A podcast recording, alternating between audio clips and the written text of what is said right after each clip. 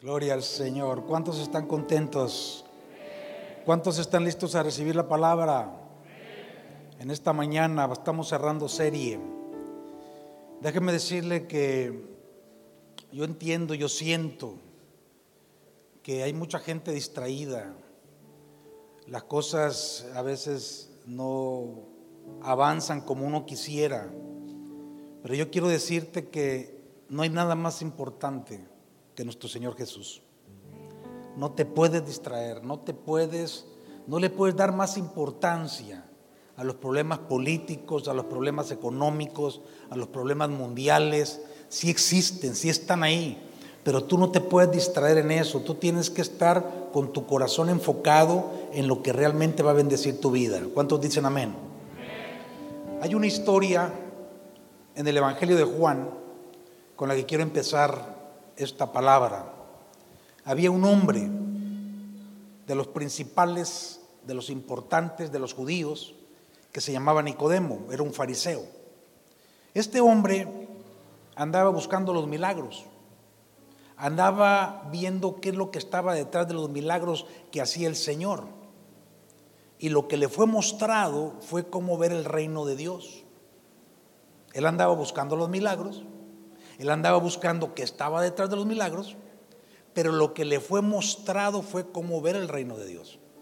Y el Señor le dijo a Nicodemo, en el capítulo 3, en el verso 3 del Evangelio de Juan, fíjese lo que le dijo, que si no naciere de nuevo, no puede ver el reino de Dios. Le dijo, Nicodemo, si no naces de nuevo, no vas a ver el reino de Dios. Él buscaba los milagros, pero lo que Dios le está diciendo es necesario nacer de nuevo. O sea, espiritualmente. Ya estás nacido físicamente, ahora tienes que nacer espiritualmente para poder ver el reino de Dios. Entonces, fíjese qué importante. Lo que Dios le estaba diciendo es que Él no quiere que tú vivas buscando milagros. Fíjese qué importante. La gente busca milagros. Busca qué está detrás de los milagros. Y muchos se la viven así. Y Dios lo que le está diciendo a Nicodemo es que no quiere que nosotros vivamos buscando milagros, sino que vivamos en su reino. ¿Por qué? Porque si tú vives en el reino, vas a vivir los milagros. ¿Me estoy explicando? Si tú te pasas buscando los milagros, te puedes distraer y vas a terminar en otro lugar. Pero si tú buscas el reino, si tú vives en el reino, tú vas a vivir milagros. ¿Cuántos dicen amén a esto? Entonces fíjate, Dios hizo en el Edén su reino. Porque eso fue lo que le dijo a Nicodemo. Lo importante es que veas, lo importante es que vivas el reino. Dios hizo en el Edén a su reino. Se lo dio al hombre, ahí lo puso al hombre, lo dio para el hombre. Y Dios diseñó al hombre para reinar, para dominar, para vivir bien en bendición, siempre, como reyes, como reinas sobre la tierra. Para eso Dios hizo al hombre y para eso Dios estableció su reino. Entonces Dios puso al hombre, puso a la mujer y les dio la tierra, porque Él quería a través del hombre y de la mujer establecer su reino en la tierra. Repita conmigo, reino de Dios. Él quería que lo disfrutáramos. Por eso, la vida de los hombres y las mujeres es cuestión de reino. Eso es algo que yo quiero que tú entiendas hoy. Todo en nuestra vida de los creyentes es cuestión de reino, del reino del Dios. Pero ¿qué pasó? El diablo quiso ser como Dios. El diablo se rebeló contra Dios, porque el diablo es envidioso. Satán es codicioso, es orgulloso. Por eso él fue expulsado del cielo. Escúchame lo que le estoy diciendo. Porque cuando él es expulsado del cielo, él logró robar al hombre su posición en el reino. Porque originalmente el reino estaba diseñado para el hombre, pero lo robó Satán. Por eso, por eso dice la palabra que el príncipe de este mundo es el diablo. Por eso dice la palabra que el mundo entero, entero está bajo el maligno, porque él robó, él vino a tomar un lugar que no le correspondía, que nos correspondía a nosotros. Entonces, lo que te quiero decir esta mañana es que solamente hay dos reinos donde podemos vivir, aquí. Solo hay dos. No hay tres, no hay cuatro, solo hay dos. O estás operando y moviéndote en el reino de Satán o estás operando o moviéndote en el reino de Dios. No hay más. El hombre tiene que moverse, por eso ahorita hay mucha distracción, por eso hay mucha gente ahorita que está sufriendo mucho. Si los cristianos estamos batallando, los que no están en la palabra están batallando más, porque no hay respuesta, porque no hay reino. Entonces el hombre cayó, pero el hombre, pero Dios, perdón, el hombre cayó, pero Dios mismo vino a recuperar la posición que le había sido quitada al hombre haciéndose hombre en nuestro Señor Jesucristo. ¿Cuántos dicen amén a esto?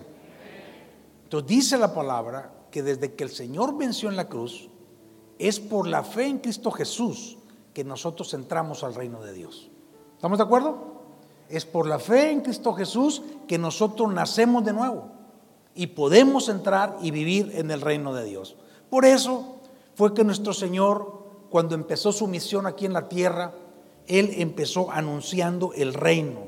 Él empezó declarando el establecimiento, más bien el restablecimiento del reino de Dios en la tierra. Y el Señor por eso enseñó a sus discípulos a orar, venga a nosotros tu reino. Amén. Entonces en Mateo 12, 28, el Señor dijo, si por el Espíritu de Dios hecho fuera demonios, Quiere decir que el reino de los cielos está aquí. Y vaya que los echó y vaya que los sigue echando. El Señor sigue expulsando demonios. Pero ¿qué es lo que está diciendo él aquí? Yo vine a sacar al diablo. ¿Sí o no? Yo vine a sacar al mal. Si yo vine aquí, dice, si yo vine aquí, es porque yo vine a restablecer mi reino y vine a sacar al malo. Eso es lo que está diciendo aquí. Entonces yo te vengo a decir hoy que solamente tenemos dos opciones, porque el punto delicado, escúchemelo bien, el punto delicado al que quiero llegar en este momento es lo que Jesús dijo en el Evangelio de Juan, capítulo 10, verso 10. Pónganme mucha atención. Fíjense lo que Jesús dijo. El ladrón no viene sino para hurtar, matar y destruir. Yo he venido para que tengan vida y para que la tengan en abundancia. Entonces, ¿qué estamos encontrando en esto que dijo Jesús? Estamos encontrando los dos reinos. Bueno, estamos encontrando un reino que roba, que mata y que destruye. Que roba tu felicidad, que roba tu tranquilidad, que mata tus aspiraciones, que destruye familias, que destruye vidas, que destruye economías. ¿Sí me estoy explicando? que destruye el ser interior de la gente. Entonces hay un reino que destruye en diferentes formas y este lo dirige el diablo y Satán. Pero hay otro reino, que es el reino de Dios, donde de Jesús da vida y vida en abundancia. Repita conmigo, vida y vida en abundancia. Eso es lo que hay en el reino de Dios. Y aquí lo está diciendo Jesús muy claramente. Ahora, te estoy explicando esto esta es la introducción para explicarte que es necesario que tú y yo sepamos la verdad omnipotente que nos da nuestro Señor como respuesta a la acción del diablo, como respuesta al ataque del diablo en tu contra. Jesús da una respuesta, porque el diablo aquí vino a robar, a matar y a destruir. ¿Y Dios a qué vino? a dar vida y vida en abundancia. Entonces, ¿qué quiere decir esto? Que Satán siempre va a estar tratando de robarte, siempre va a estar tratando de destruirte, siempre va a estar tratando de afectarte, siempre va a estar tratando de meter el mal en tu vida. Es un trabajo permanente que él hace desde que fue expulsado del cielo y que va a seguir haciendo hasta que Jesús venga otra vez. Y ahorita es una lucha entre dos reinos, el reino del enemigo y el reino de Dios. Pero Jesús nos da una, una respuesta contundente. En el capítulo 6 de Mateo, ¿voy bien? ¿Me estoy explicando? Ok, ponga mucha atención. En el capítulo 6 de Mateo, a partir del verso 25 en adelante, el Señor empieza a hablar de los afanes de la vida. Empieza a hablar de las preocupaciones normales que tenemos todos. Ahorita póngame atención acá. Ya vamos a llegar al verso. Póngame atención. Habla de las preocupaciones que tenemos todos, como vestir, como comer, como tener techo, como estar saludables, como cuidar el cuerpo.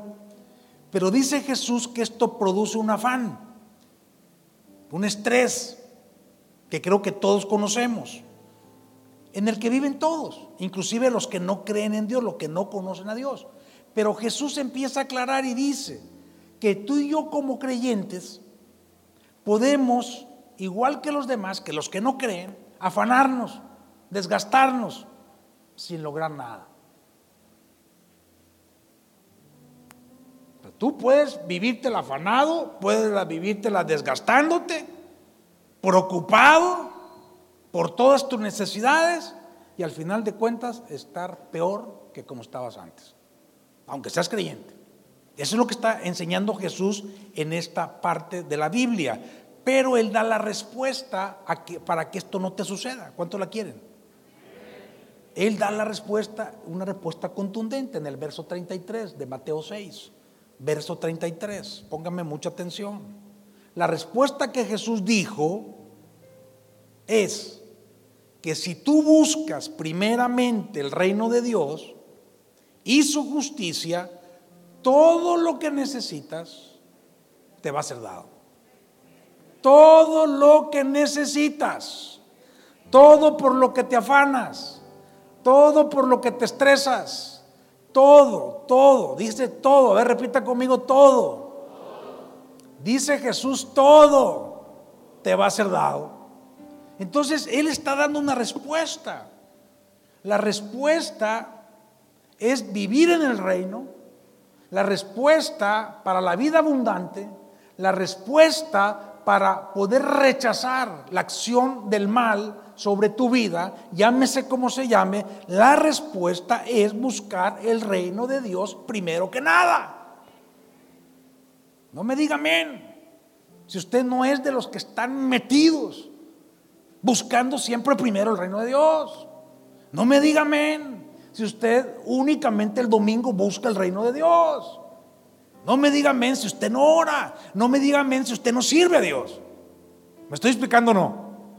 Buscar primeramente el reino de Dios. El Señor enseña aquí que Él nos da lo que necesitamos si lo buscamos primeramente a Él.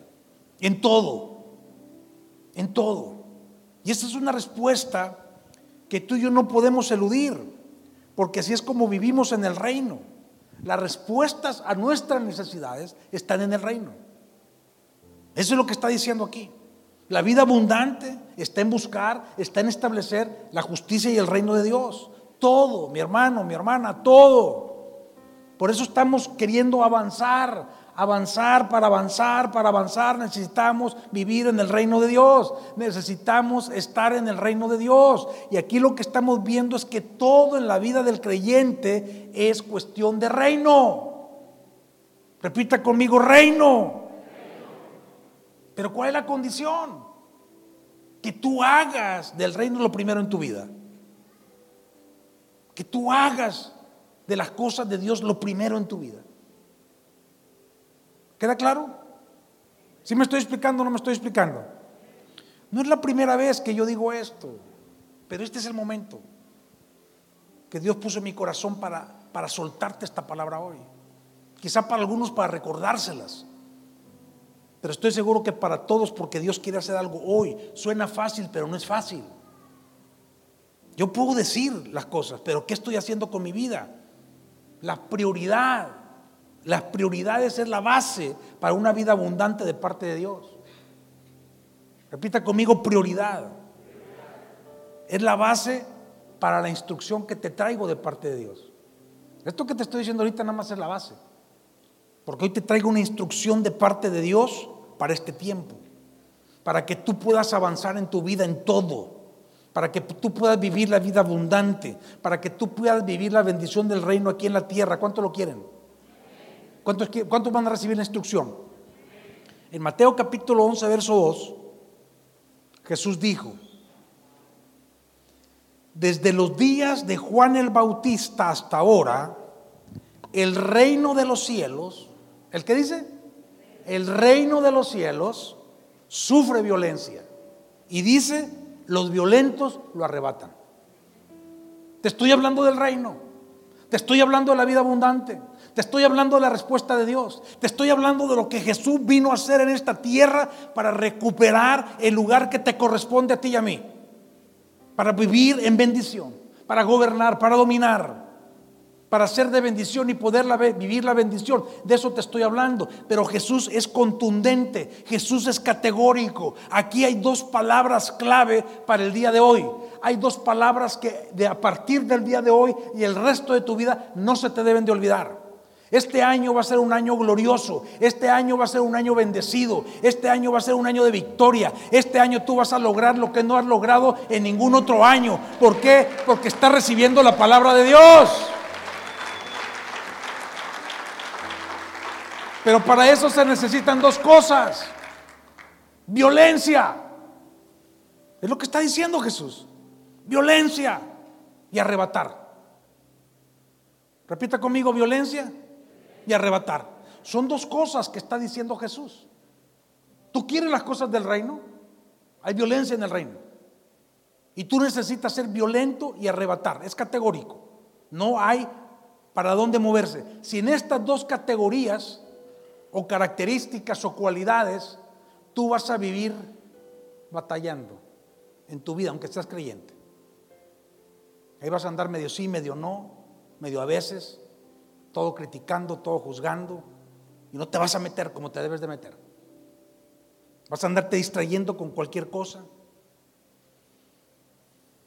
Y no vas a lograr lo que Dios quiere que logres. Por eso te estoy diciendo que Jesús dijo, yo he venido para darles vida y vida en abundancia. Él lo dijo, no lo estoy diciendo yo.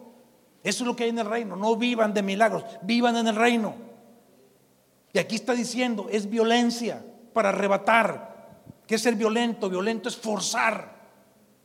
Violento es meterse a la fuerza, eso es violento. ¿Y arrebatar qué significa? Yo me apodero. Quitar lo que es mío. Eso significa arrebatar apoderarme de algo, quitar algo. Entonces, si tú quieres avanzar y si tú quieres conquistar lo que es tuyo, no es posible. Espiritualmente, sin estos dos elementos, tú necesitas la fuerza. No se puede arrebatar algo sin fuerza. No se puede arrebatar algo sin violencia.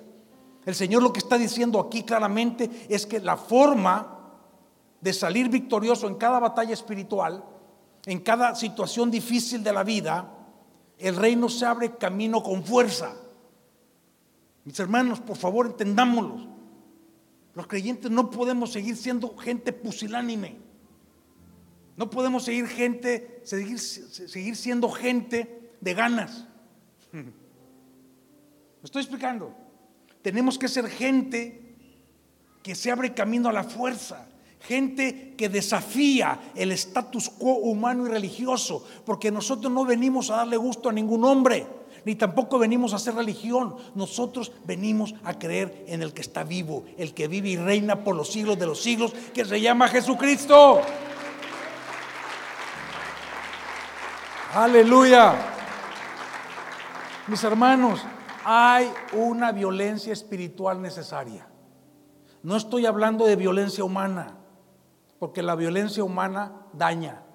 Habla de fuerza que daña. No estoy hablando de eso. Estoy hablando de una violencia espiritual. Una violencia para bendición.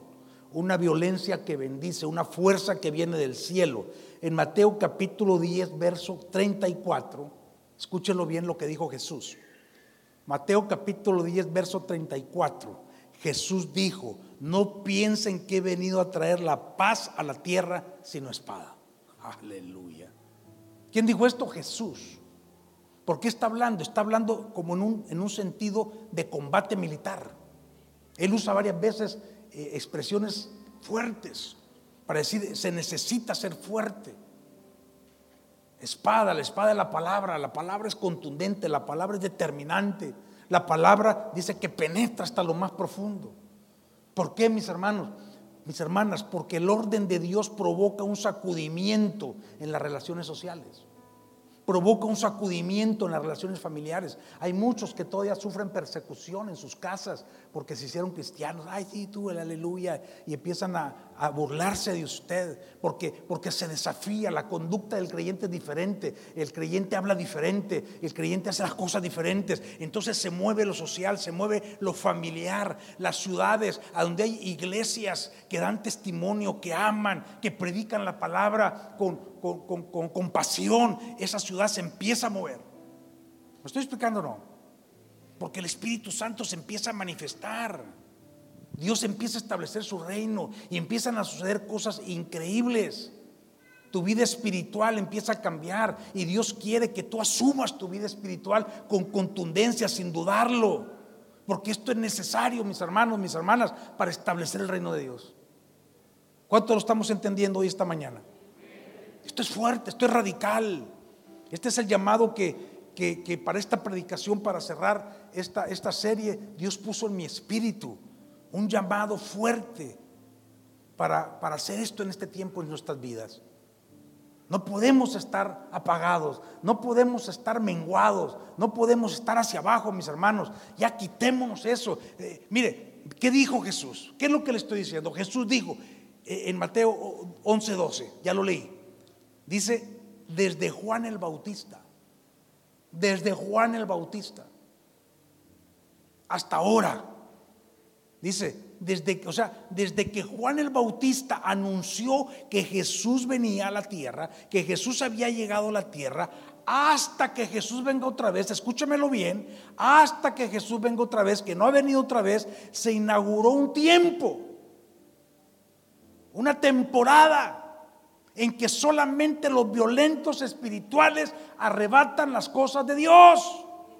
Gente de entusiasmo, gente de dedicación, gente que desea responder al llamado, gente que va a propagar enérgicamente el mensaje y la dinámica del reino de Dios, gente que ama, gente que obedece, gente que respeta la palabra de Dios radicalmente y a la gente también. Mis hermanos, por favor, este es el tiempo de levantarse.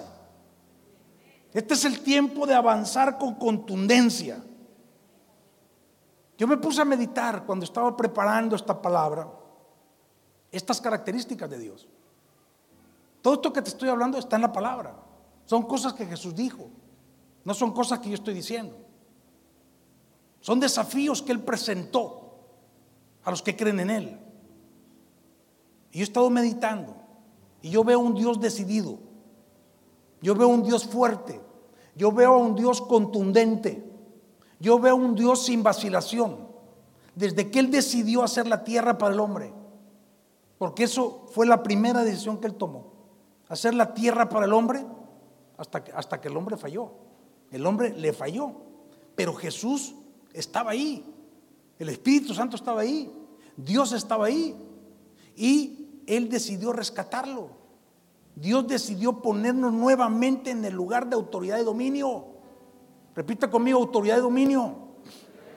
O sea que tú no estás para estar atrás, tú no estás para estar de rodillas frente a los problemas, tú no estás para estar abajado, agachado, tú estás para gobernar, para dominar, porque para eso nos puso Dios en esta tierra y para eso Jesús vino a morir en la cruz, para que tú y yo vivamos en autoridad.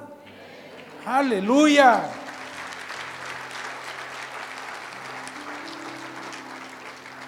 Mis hermanos, la creación es una acción, es una operación determinada, un impacto universal extremadamente poderoso. Yo quiero que tú amplíes tu mente. Es una intervención violenta en el universo a favor del hombre. Dios haciendo la tierra, solamente imagínate el universo. Imagínatelo un poquito, a mí se me va la cabeza, la verdad. Y Dios haciendo la tierra para el hombre. Y en la tierra poniendo al ser humano. Y dándole autoridad y haciendo un reino. O sea, esto es violento. Es violento que Dios haya decidido venir a este mundo siendo Dios. ¿Sí o no? Es violento, mis hermanos, que Jesús haya decidido dar su vida para arrebatar a nuestro enemigo lo que nos pertenecía y ponernos nuevamente en el lugar en el que solo los violentos pueden estar. Este es un concepto hoy, violencia y arrebatar. Lo que te estoy enseñando hoy lo que te estoy predicando hoy es que a partir de Juan el Bautista, a partir de que él anunció que el Mesías ya estaba aquí, para conquistar lo que es tuyo, debe de ser violento, espiritual. Eso es lo que te estoy predicando hoy. Violento, porque esa es la única forma en que vas a arrebatar lo que te corresponde. El diablo no te lo va a dar. El diablo te va a querer seguir confundiendo, te va a querer seguir engañando, te va a seguir soplando esos sentimientos, esos traumas, esos complejos, todo lo que has vivido, todo lo que has vivido en tu pasado, todo eso que te, mueve, que te hace sentirte mal, que te, todo, todo eso, mi hermano, mi hermana, entiéndelo. Eso es lo que mueve el mundo de las tinieblas. Pero Dios está diciendo, Jesús, si tú te vuelves un violento espiritual, aleluya, el que va a temblar es el diablo. El que va a temblar es el diablo, porque tú vas a tener vida y vida en abundancia. Aleluya. Vas a arrebatar lo que es tuyo. La venida de Jesús vino a violentar todo. La venida de Jesús fue violenta. Yo no sé si tú sabías o has estudiado un poco de historia, pero cuando Jesús vino a esta tierra, Él vino en pleno apogeo de una época que históricamente se conoce como la época del esclavismo. Y Él vino a hablar de libertad. Esa época la mujer no valía nada. La mujer era segundo término. Él vino a darle la dignidad a la mujer. Jesús. Yo no sé si tú sabías que la mujer que fue que quiso ser apedreada por adulterio. ¿Mm? ¿Se acuerdan, verdad? Que Jesús la perdonó, que le expulsó siete demonios, que fue una gran discípula de él, fue la primera que lo vio resucitado. Eso es violento. Entonces, a Jesús desde niño lo quisieron matar. ¿Sabían ustedes eso? Herodes mandó a matar a todos los niños. Fue perseguido durante todo su ministerio público. Su padecimiento y su muerte fue extremadamente violenta, la del Señor Jesús. Pero el Señor también fue muy violento para quitarle al diablo toda la autoridad. Aleluya. Él fue violento para quitarle al diablo toda la autoridad y las llaves del abismo para dártela a ti, para darte vida y vida en abundancia. Aleluya. Fíjate lo que dice Efesios capítulo 4, verso 8 y 9. Dice que el Señor bajó a las partes más bajas de la tierra. Él bajó a las partes más bajas de la tierra. Y dice que llevó cautiva toda cautividad. Esto es tremendo. Cuando dice esto, mi hermano, te estoy diciendo algo tan profundo, por lo cual tú y yo no deberíamos de vivir cautivos de nada que nos dañe. Porque Él dice que llevó cautiva toda cautividad y lo que dio fueron dones a los hombres. Aleluya. Lo que te dio fue su presencia. Lo que te dio fue todo lo bueno. Dice, dio dones a los hombres. Y verso 9 dice, y eso de que subió, que es sino que también había descendido primero a las partes más bajas de la tierra. Ay, ay, ay. Mi hermano, mi hermana, yo no sé si tú lo estás entendiendo, no sé si tú lo estás recibiendo, pero Él no le pidió ningún permiso al diablo. Él fue y le arrebató al diablo lo que es tuyo. Él arrebató lo que es mío. Él arrebató lo que era de Él, que somos tú y yo. Tú y yo, Él fue allá hasta abajo y le dijo al diablo, mira, tú no te vas a llevar a nadie al infierno, vengan esas llaves para acá. Y yo voy a agarrar lo que es mío, que somos todos nosotros. Aleluya. Gloria al Padre. En Efesios 5:25, Pablo enseña, maridos amen a sus mujeres como Cristo amó a la iglesia y se entregó por ella. Esto es violento se lo dice a los hombres. Y, déjame decírselo. Aquí hay toda una prédica para los hombres. Pero no se las voy a predicar ahorita. Aunque las mujeres quisieran que se las predicara. Pero esto se lo habla al hombre. Porque cuando un hombre se levanta en la casa, porque es triste a veces ver realmente hombres que son manipulados por mujeres que no creen. Es triste esto. Pero aquí dice que el hombre debe de dar su vida por su esposa. Esto es violento, pero lo está comparando como Cristo dio su vida por la iglesia. O sea, Cristo dio la vida por la iglesia, por su amada. Por eso, mis hermanos, dice que el diablo no puede prevalecer contra su iglesia, porque la iglesia es la amada de Jesús. O sea, tú y yo somos los amados de Jesús. Por eso tú y yo debemos de amar violentamente a nuestra iglesia. Por eso cuando tú eres parte de una iglesia, mi hermano, tú tienes que amar a tu iglesia. Si no, tú estás jugando. Tú no, has entendido el Evangelio. Aquí dice que debemos de amar a la iglesia como Cristo la amó. Él ama a su iglesia porque es su iglesia y porque Jesús dice en la Biblia que viene por su iglesia. Entonces, decidir ser iglesia de verdad es violento. Cuando tú decides ser parte de una iglesia, eso es violento, porque juntos somos más fuertes. Juntos vamos a conquistar, juntos vamos a bendecir familias, juntos vamos a bendecir jóvenes, juntos vamos a bendecir niños, juntos vamos a sanar nuestra tierra, juntos vamos a bendecir Nuevo León y México.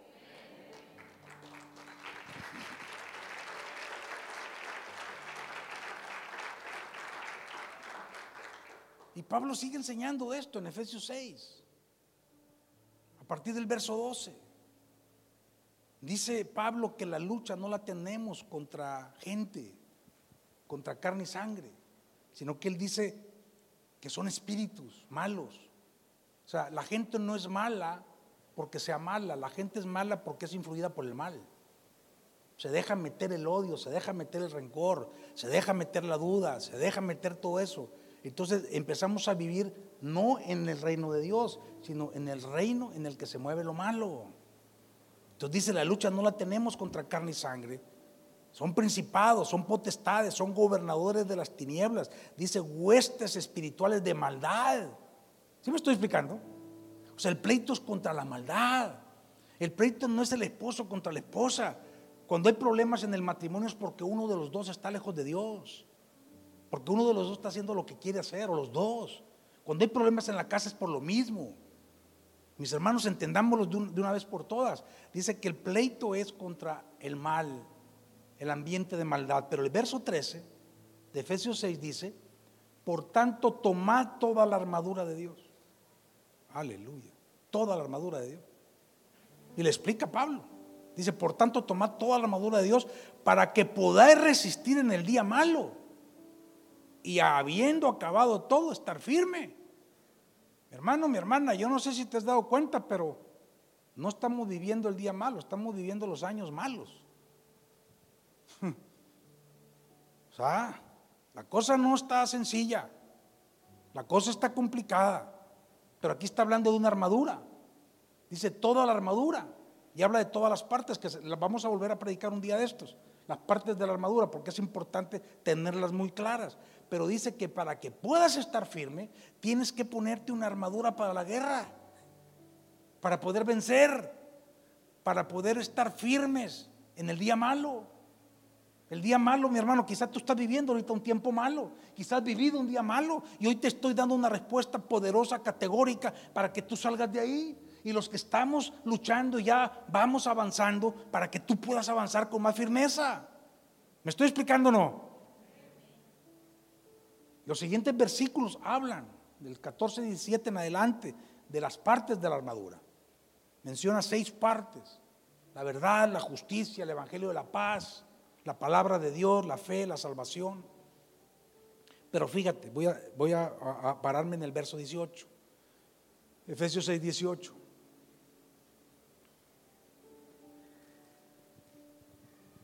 Dice, orando en todo tiempo, con toda oración y súplica en el Espíritu, y velando en ello con toda perseverancia y súplica por todos los santos y por mí. Verso 19, a fin de que al abrir mi boca me sea dada palabra para dar a conocer con de nuevo el ministerio del Evangelio. Escúcheme bien esto. Yo no sé si usted había hecho esta conexión antes y el que no había leído esta parte, póngame atención. Pablo está enseñando que hay un pleito, una guerra, y habla de una armadura, y habla de seis partes de la armadura, que te las voy a predicar otro día. Pero él termina hablando de la oración y de predicando la palabra.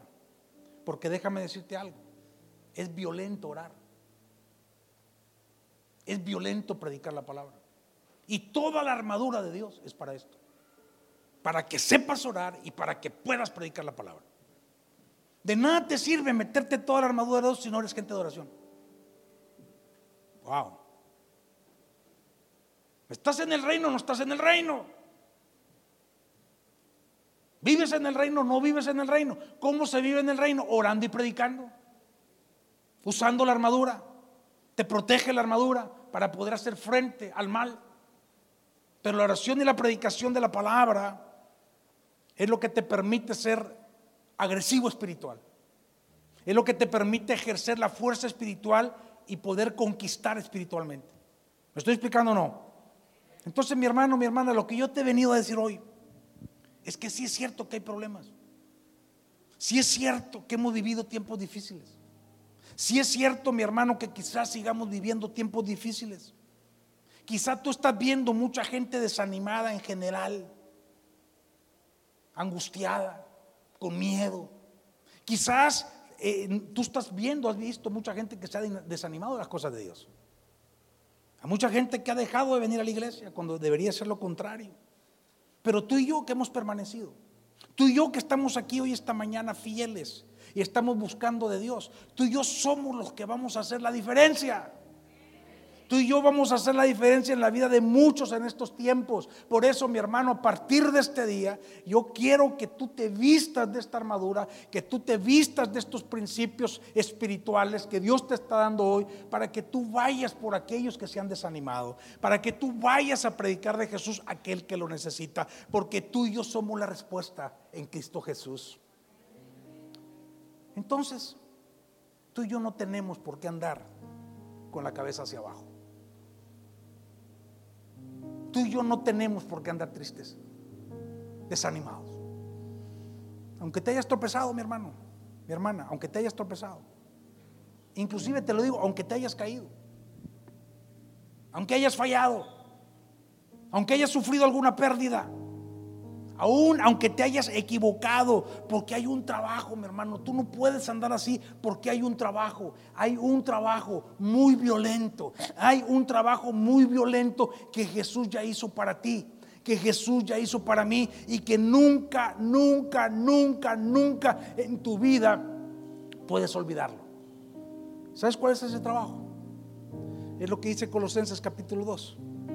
Hay un trabajo que Jesús ya hizo para ti, por lo cual tú y yo, mi hermano, mi hermana, tenemos que caminar con la frente en alto y dejar atrás todo nuestro pasado de debilidad, todo nuestro pasado de error, todo nuestro pasado de pecado. Si es a partir de hoy, gloria a Dios. Si es a partir de ayer, gloria a Dios. Pero lo importante es que sea hacia adelante. Fíjate lo que dice Colosenses 2.13. Dice que aunque estábamos muertos en nuestros pecados, Él nos dio vida juntamente, perdonándonos todos los pecados. Repita conmigo, todos él te perdona todos los pecados y dice el verso 14, anulando el acta de los decretos que había en contra de nosotros, que nos era contraria, quitándola del medio y clavándola en la cruz y despojando a los principados y a las potestades, los exhibió públicamente, triunfando sobre ellos en la cruz. Jesús triunfó, Jesús arrebató al mal todo poder contra ti. Jesús arrebató al mal todo poder contra ti. Así es que tú puedes vencer. Así es que tú, mi hermano y yo podemos levantarnos. Ninguna fuerza del mal tiene poder contra ti, contra tu familia, contra tu vida, contra tu futuro, porque hay poder en la cruz, hay poder en Jesús. Ese es el mensaje de hoy. Levántate con fuerza. Aleluya. Gloria al Padre. Fíjate, dice aquí despojando. Jesús fue a despojar a Satanás. Jesús no le fue a pedir permiso. Aleluya. ¿Me está escuchando?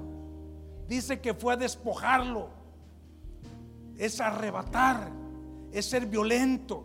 Esto es lo que Jesús hizo por ti y por mí. Y ahora Él nos enseña, Él nos dice que debemos de ser nosotros violentos como Él para arrebatar, para conquistar esa vida abundante. Eso es lo que Él nos está diciendo. Para poder entrar, para poder recibir lo que hay en el reino, la única forma es arrebatar. El diablo no te lo va a soltar, Él te está engañando, Él te está, él te está mareando. Él, él nos quiere desanimar, Él nos quiere distraer, pero no lo vamos a permitir para arrebatar. Hay que ser violentos espiritualmente. No vas a pedir permiso, no vas a pedir permiso.